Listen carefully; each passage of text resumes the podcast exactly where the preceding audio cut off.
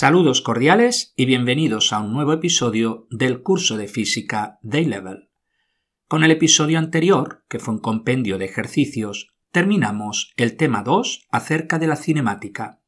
Así pues, hoy cerramos el tema 2 con un resumen del mismo.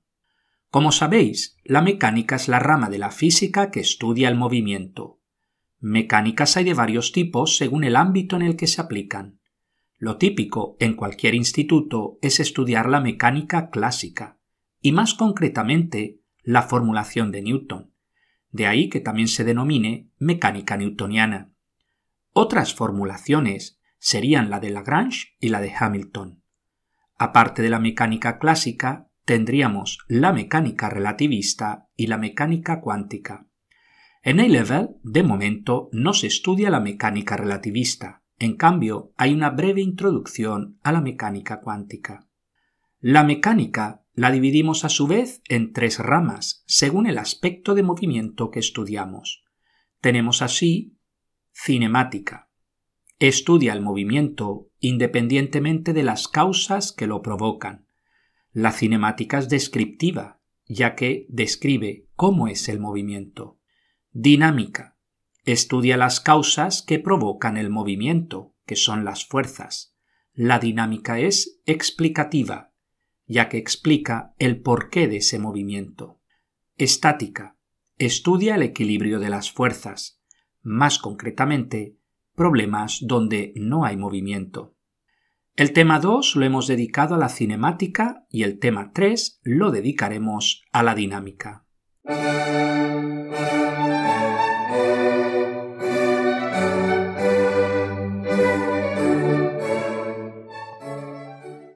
Las variables que estudiamos en la cinemática son el tiempo, la distancia y el desplazamiento, la rapidez y la velocidad, y la aceleración. Fijaros que en cinemática no aparece la masa, ya que ésta se introduce en dinámica a través de la segunda ley de Newton. El tiempo es una magnitud física con la que medimos la duración o separación de acontecimientos. Detrás de la idea de tiempo está el cambio y el cambio implica movimiento. Así, tiempo y movimiento están intrínsecamente relacionados, de tal forma que sin movimiento de ningún tipo no podríamos definir el tiempo. Imaginad un universo donde nada se mueve, todo está quieto, estático, en la misma posición. En dicho universo no podemos definir el tiempo. En cambio, con movimiento podemos definir el tiempo. Antiguamente se utilizaban ciclos astronómicos para definir el tiempo. Por ejemplo, el calendario más antiguo del mundo data de 8000 a.C. y está en Aberdeenshire, Escocia. Se trata de un calendario lunar. ¿Cómo se define el día?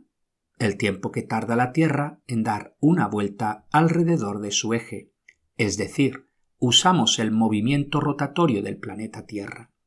¿Cómo se define el año?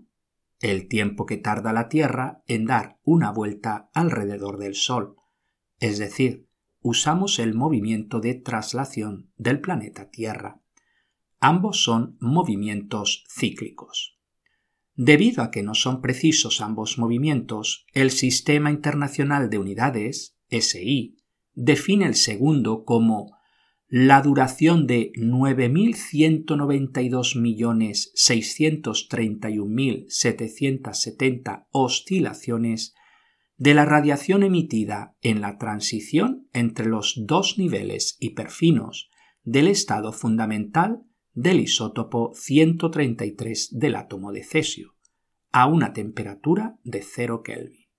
Tranquilos, no hay que memorizar esta definición, Solo la doy para que veáis lo difícil que es definir dichas unidades de forma precisa. Si estáis interesados, en la página web del Sistema Internacional tenéis todas las definiciones actuales de las magnitudes fundamentales.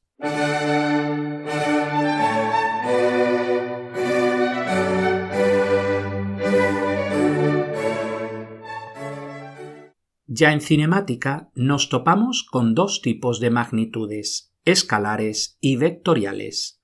Un escalar es una magnitud que queda definida con un número y su unidad, mientras que el vector, aparte del número, necesitamos indicar la dirección.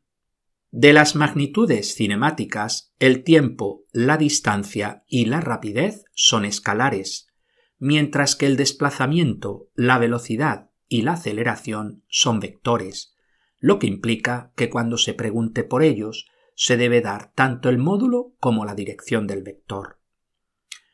Empecemos con la diferencia entre distancia y desplazamiento. La distancia se define como el espacio recorrido durante el movimiento de un objeto. La distancia no causa mayor problema, ya que son los metros o kilómetros reales que un objeto recorre. En cambio, el desplazamiento tiene que ver solo con dos puntos, el origen y el final. Al unir con un segmento desde el punto de origen al punto final, tenemos un vector que se llama vector desplazamiento. El sentido del vector viene dado siempre por la flecha y siempre va en el sentido del punto de origen al punto final. Así pues, en el punto final se dibuja la cabeza o punta de la flecha. En una línea recta, la distancia y el módulo del desplazamiento coinciden siempre. Pero imaginad un movimiento circular que nos sirve para ver la diferencia entre ambos. Número 1. Si un objeto se mueve describiendo una circunferencia de radio r. Apartado A. ¿Cuál es la distancia recorrida? La distancia viene dada por la longitud de la circunferencia, que es 2πr. Apartado B. ¿Cuál es el desplazamiento recorrido?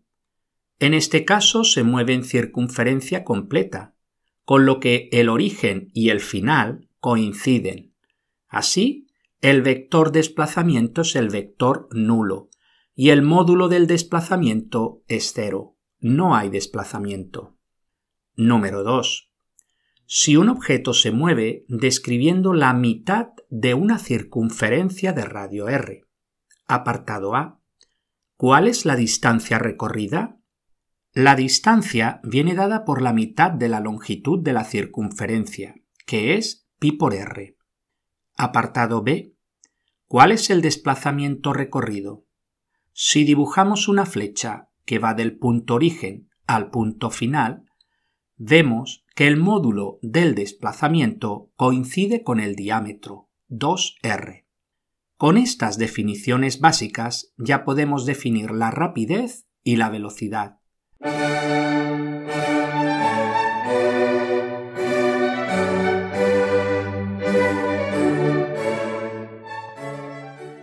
La rapidez es un escalar que se define como rapidez igual distancia total dividido el tiempo total. También se puede leer como la tasa de cambio de la distancia. La unidad de rapidez en el sistema internacional es el metro por segundo, símbolo m barra inclinada s. Y definimos la velocidad como velocidad igual desplazamiento dividido tiempo total. Fijaros que la velocidad es un vector. Un pequeño inciso. Las definiciones que hemos dado anteriormente son lo que se conocen como magnitudes medias, es decir, la rapidez media o la velocidad media. En general, en cualquier movimiento la velocidad es variable y no se mantiene constante. De ahí que usamos los valores medios. A-Level es un curso de física sin cálculo, de ahí que no estudiemos la rapidez o velocidad instantánea, ya que para ello se necesita el concepto de derivada. Para aquellos que sabéis algo de cálculo, la velocidad es igual a la derivada del vector posición respecto del tiempo. De todas formas, sí que debéis saber encontrar la velocidad o rapidez instantánea mediante una gráfica del movimiento. La última definición que necesitamos es la de aceleración, la cual viene dada por a igual delta v dividido delta t. También se puede leer como la tasa de cambio de la velocidad, Su unidad en el sistema internacional es el metro por segundo al cuadrado. En símbolos, m barra inclinada s cuadrado.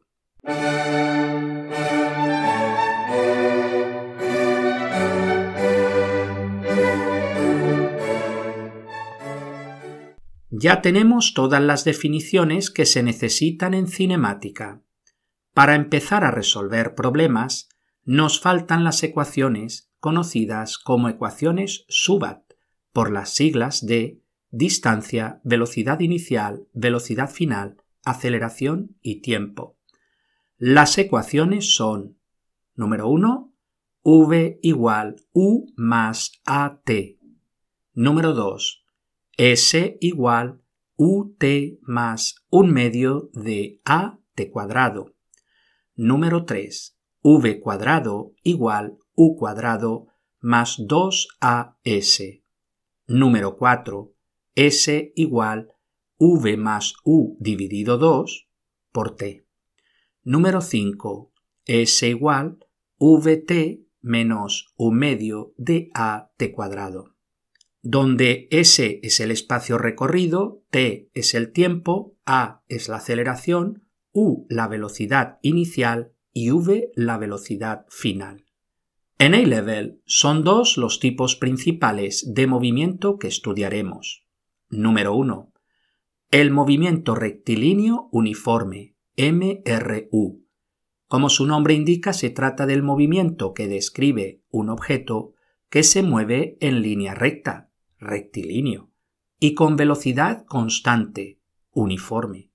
En este caso, la aceleración es cero y solo hay una ecuación, S igual S sub 0 más VT, donde S sub 0 es el espacio inicial recorrido y V es la velocidad que es constante y por tanto no varía.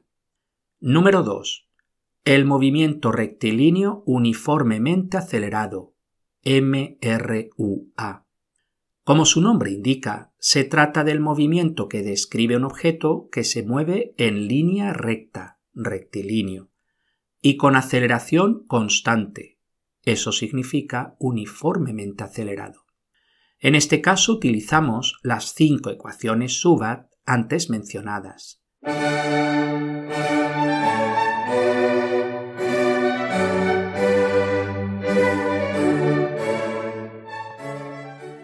Un caso particular de movimiento rectilíneo uniformemente acelerado es el movimiento de caída libre. Un objeto que cae por la acción de la gravedad. En este caso, A es igual a G y es igual a menos 9.81 metros segundo al cuadrado. Muy importante, la aceleración de la gravedad es negativa, indicando que apunta siempre hacia el centro de la Tierra. El objeto puede subir, bajar o incluso permanecer momentáneamente inmóvil en el punto de altura máxima, pero siempre, insisto, siempre la aceleración es menos 9.81 metros por segundo al cuadrado, indicando así que el sentido negativo es hacia abajo y el sentido positivo es hacia arriba. Si miráis en algunos libros o páginas web, encontraréis que algunos os lo definen al revés, negativo hacia arriba y positivo hacia abajo. Matemáticamente no hay contradicción ninguna. Se puede hacer, ya que lo de positivo y negativo es simplemente un convenio. De todas formas, yo os recomiendo utilizar el convenio de positivo hacia arriba y negativo hacia abajo, lo cual os recordará cómo se define positivo y negativo en los ejes cartesianos o de coordenadas. Pero insisto, la G nunca cambia en el movimiento, no es positiva a veces y otras veces negativa. Entonces, ¿qué diferencia hay si un objeto sube o baja? Pues la diferencia está en la velocidad. Si sube, la velocidad es positiva, y si baja, la velocidad es negativa mientras que si el objeto se encuentra en el punto de altura máxima, su velocidad momentánea es cero. Veamos un ejemplo sencillo para que esto quede claro.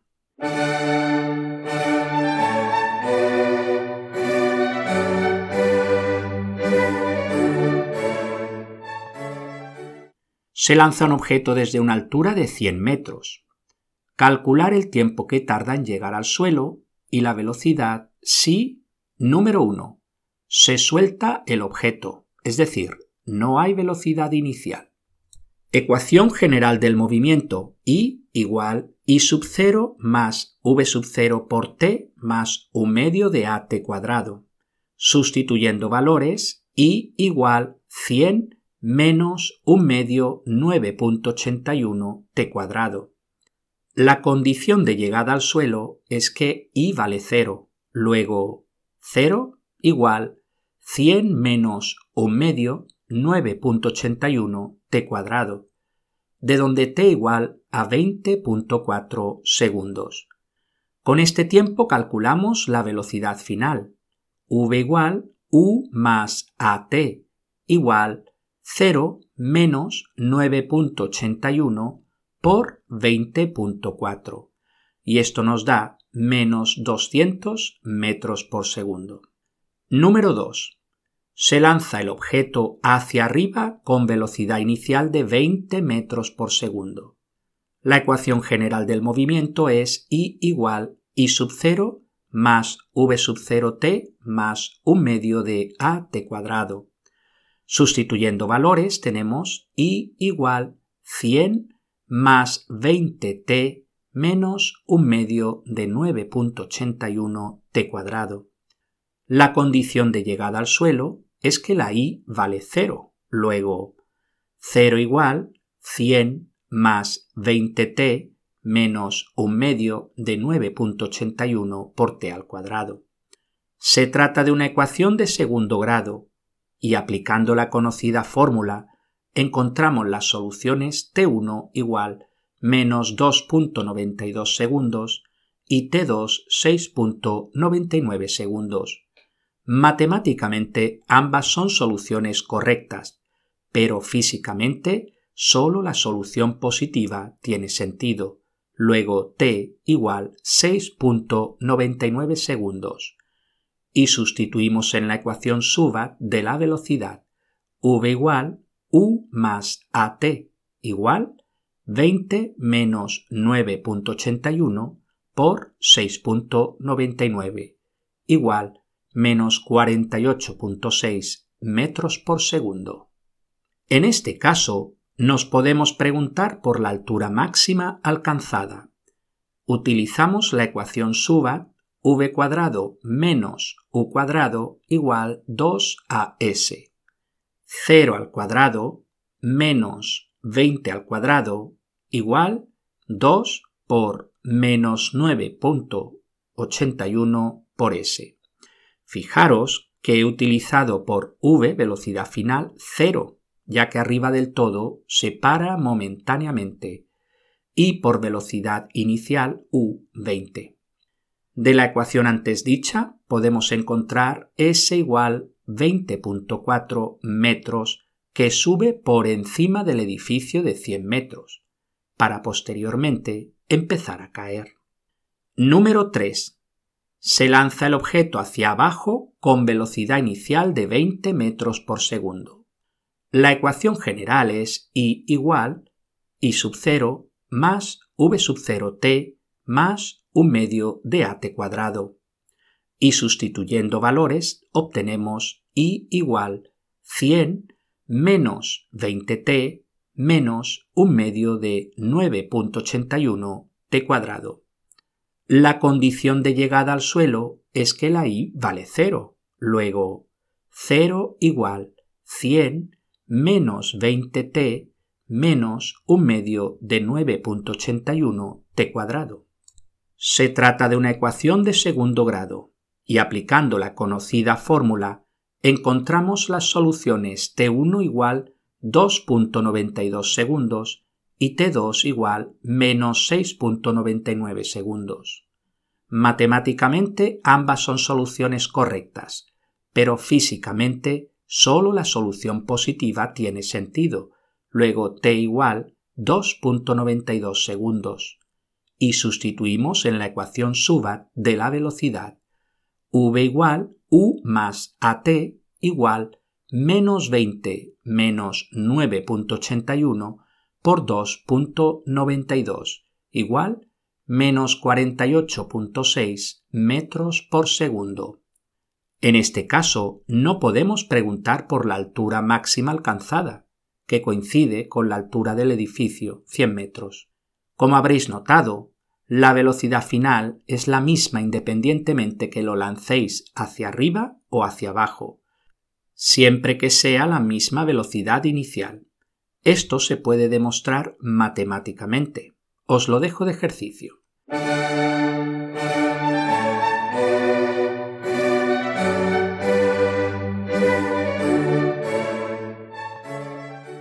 Finalmente, estudiamos el tiro parabólico como combinación de los dos movimientos básicos anteriores, es decir, un movimiento rectilíneo uniforme en el eje X, ya que no hay aceleración en el eje X, y un movimiento rectilíneo uniformemente acelerado en el eje Y, ya que actúa la aceleración de la gravedad, g.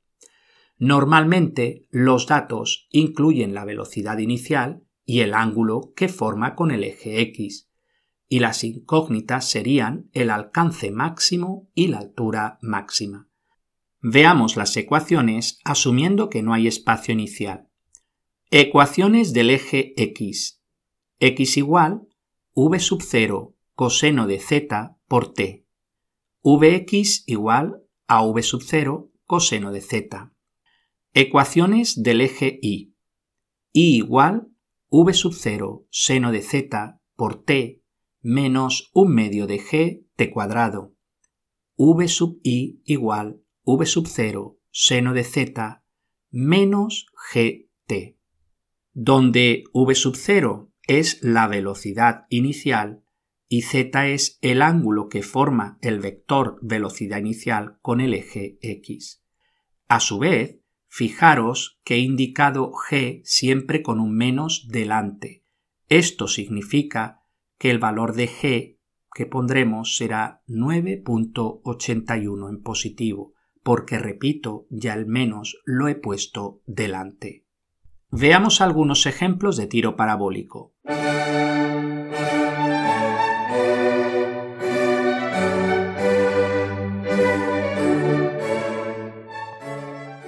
Número 1. Un avión que vuela a 2.000 metros de altura con una velocidad de 800 km por hora suelta una bomba cuando se encuentra a 5.000 metros del objetivo. Determinar. Apartado A. ¿Cuánto tarda la bomba en llegar al suelo? La ecuación en el eje Y es I igual a 2000 menos un medio de 9.81 t cuadrado la bomba cae cuando i igual a 0 y resolviendo la ecuación anterior nos da t igual 20.2 segundos. Apartado B. ¿A qué distancia del objetivo cae la bomba? Con ese tiempo sustituimos en la ecuación de x igual 222.22 por 20.2 y esto da 4.487 metros con lo que cae a unos 13 metros del objetivo. Fijaros que he tenido que pasar los 800 kilómetros por hora a metros por segundo, y eso da 222.22 metros por segundo. Apartado C.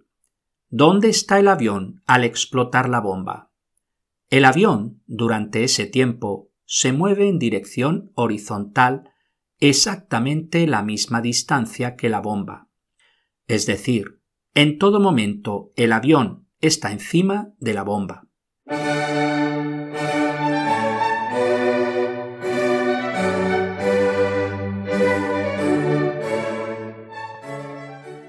Ejercicio número 2. Un futbolista debe patear un balón desde un punto a 36 metros de la zona de gol, y la bola debe librar los postes, que están a 3.05 metros de alto. Cuando se patea, el balón abandona el suelo con una velocidad de 20 metros por segundo y un ángulo de 53 grados respecto de la horizontal. Apartado A. Por cuánta distancia el balón libra o no los postes. Escribimos las ecuaciones del movimiento. x igual 20 coseno de 53 por t.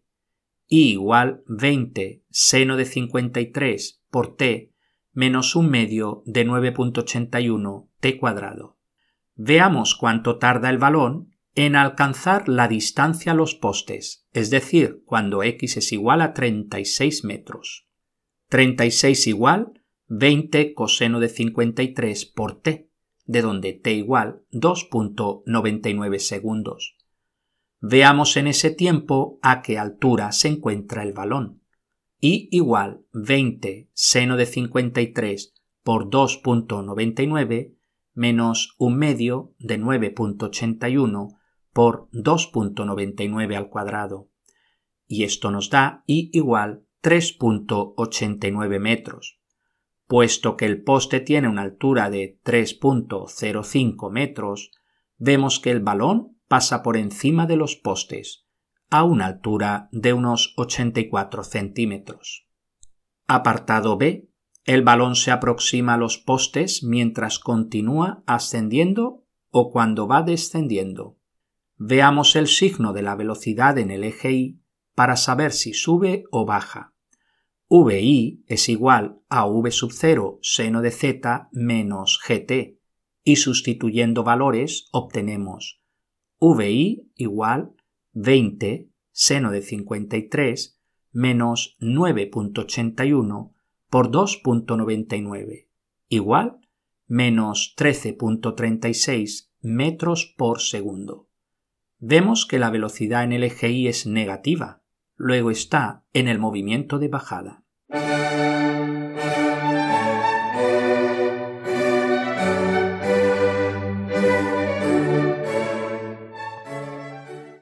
Para terminar, es importante conocer las gráficas de los movimientos estudiados y hacer cálculos básicos con ellas. Número 1. Gráficas del movimiento rectilíneo uniforme. La gráfica distancia-tiempo es una línea recta con pendiente. El punto de corte con el eje Y representa el espacio inicial ya recorrido, mientras que el ángulo de la pendiente se relaciona con la velocidad, de forma que la tangente del ángulo es la velocidad. Por lo tanto, si la pendiente es positiva, la velocidad es positiva, y si la pendiente es negativa, la velocidad es negativa. Aquí, positivo significa que se mueve en el sentido de las x o y positivas, mientras que negativo significa que se mueve en el sentido de las x o y negativas. Por otro lado, la gráfica velocidad-tiempo es una línea horizontal y por tanto paralela al eje x, indicando que la velocidad es constante. Si está por encima del eje x, la velocidad es positiva, y si está por debajo del eje x, la velocidad es negativa. El área que encierra entre dos tiempos, t sub 1 y t sub 2, representa el espacio recorrido entre ambos tiempos.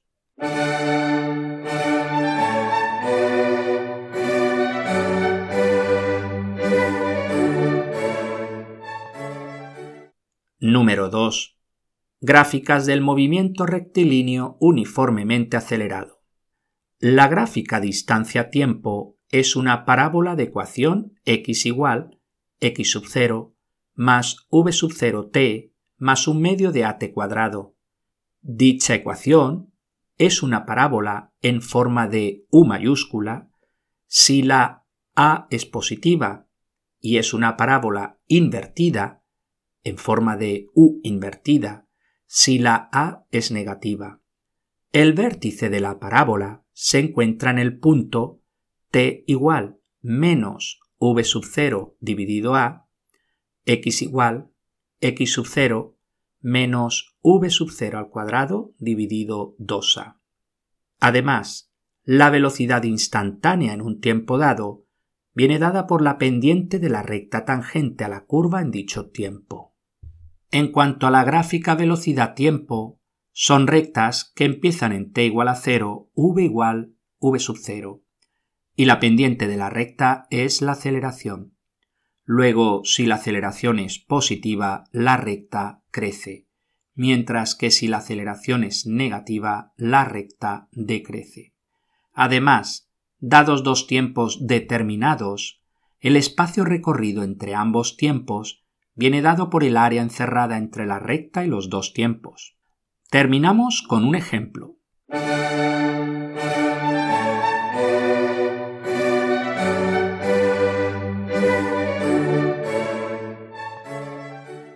Un camión describe un movimiento dado por la gráfica siguiente. Dibujad el eje X y el eje Y. El eje X representa el tiempo en horas y va desde 0, 1, 2 y así hasta llegar al 10. El eje Y representa el espacio en kilómetros. Y los valores son 0, 50, 100, 150, 200, 250 y 300. A continuación, dibujad los siguientes puntos. Recordar que un punto siempre doy primero la coordenada del eje X y segundo la coordenada del eje Y.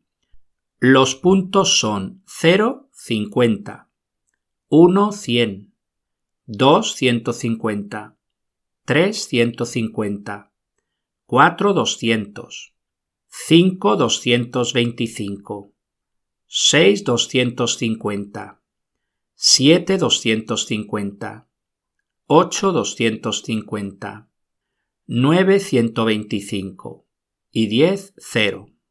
Y ahora vais a unir los puntos mediante rectas de la siguiente forma. Entre el 0 y 2 horas es una recta. Entre 2 y 3 otra recta. Entre 3 y 4 otra recta. Entre 4 y 6 otra recta. Entre 6 y 8 otra recta. Y entre 8 y 10 otra recta. Con esto ya tenéis dibujada la gráfica, que se inicia a las 0 horas de un día cualquiera y termina a las 10 horas. Responded ahora las siguientes preguntas. Apartado A. ¿En qué momento lleva el camión la velocidad máxima? Entre las 8 y las 10 de la mañana. Apartado B. ¿Cuál es esa velocidad máxima? menos 125 km por hora. El menos da igual, simplemente indica que es de regreso al punto de partida. Apartado C. ¿Durante cuánto tiempo está parado? Entre las 2 y las 3 y entre las 6 y las 8. En total 3 horas. Apartado D. ¿En qué momento llega el camión al punto de partida? Suponiendo que partió del origen, regresa a dicho punto a las 10 de la mañana. Apartado E. ¿Qué velocidad lleva entre las 0 y las 2 de la mañana? 50 kilómetros por hora. Apartado F. ¿En qué otro tramo lleva la misma velocidad? Entre las 3 y las 4 am. Apartado G. ¿Cuándo entrega la mercancía? Suponemos que se entrega la mercancía al final, entre las 6 y 8 de la mañana, ya que después regresa sin parar al punto de origen. Apartado H. ¿En qué tramo lleva la velocidad más lenta? Entre las 4 y las 6 de la mañana. Apartado I. ¿Qué valor tiene dicha velocidad? 25 kilómetros por hora. Apartado J y último. ¿Cuál es la distancia total recorrida por el camión? De ida parte de 50 kilómetros y llega a un máximo de 250 kilómetros, recorriendo así un total de 200 kilómetros. De vuelta va desde dicho punto hasta el cero, con lo que recorre 250 kilómetros de regreso. En total ha recorrido 450 kilómetros. Pues hasta aquí el episodio de hoy. Muchas gracias por vuestra atención y hasta el próximo episodio.